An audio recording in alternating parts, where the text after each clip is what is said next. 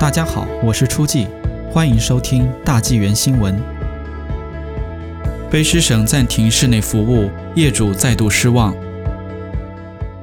从三月三十日起，为控制新增病例，卑诗省餐饮业被禁止堂食，宗教团体和健身馆亦将暂停一些服务和活动，直到四月十九日。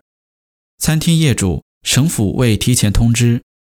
温哥华 Main Street Brewing 的合伙人福赛斯表示，听到这个消息后，他已经麻木了。福赛斯说，他理解因为 COVID-19 感染率的增加而需要做出的牺牲，但他对省府没有给企业提前警告感到失望。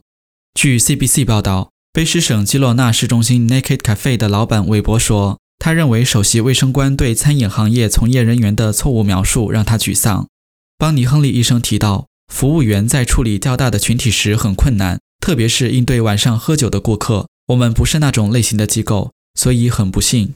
根据新的限制，室内成人团体健身也暂时被禁止，但健身房和健身中心可以经营，仅限于提供一对一的私人训练。惠斯勒黑书山滑雪场关闭，省卫生官员还在三十日宣布关闭惠斯勒黑书山度假村，直到四月十九日，试图遏制春假后病毒感染激增。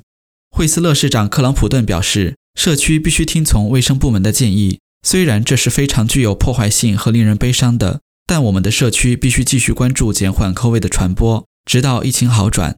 库伦普顿表示，度假社区将需要省和联邦政府持续的财政帮助，因为限制措施将使游客流失。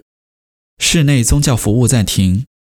一些宗教领袖对省卫生当局的消息感到困惑，还有一些人感到愤怒，因为卫生厅上周四刚刚宣布。允许在三月二十八日星期天至五月十三日星期四期间提供室内服务，以确保有不同信仰的组织庆祝复活节、逾越节、斋戒月或丰收节，却在短短几天内被叫停。温哥华市中心圣玫瑰大教堂的巴勃罗圣玛利亚神父说：“教会花了几个小时为即将到来的宗教活动做准备工作，包括耶稣受难日。”神父说：“对我们来说，失望和愤怒，因为我们已经做了很多准备工作。”温哥华阿贾米亚 Masjid 清真寺的可汗说，他支持暂停室内活动的做法，对宗教服务和企业都一视同仁。这很令人失望，但同时我们也不想让任何人处于危险之中。这像是一个断路器，他们试图全面实施，这将影响到餐馆和其他集会和礼拜场所。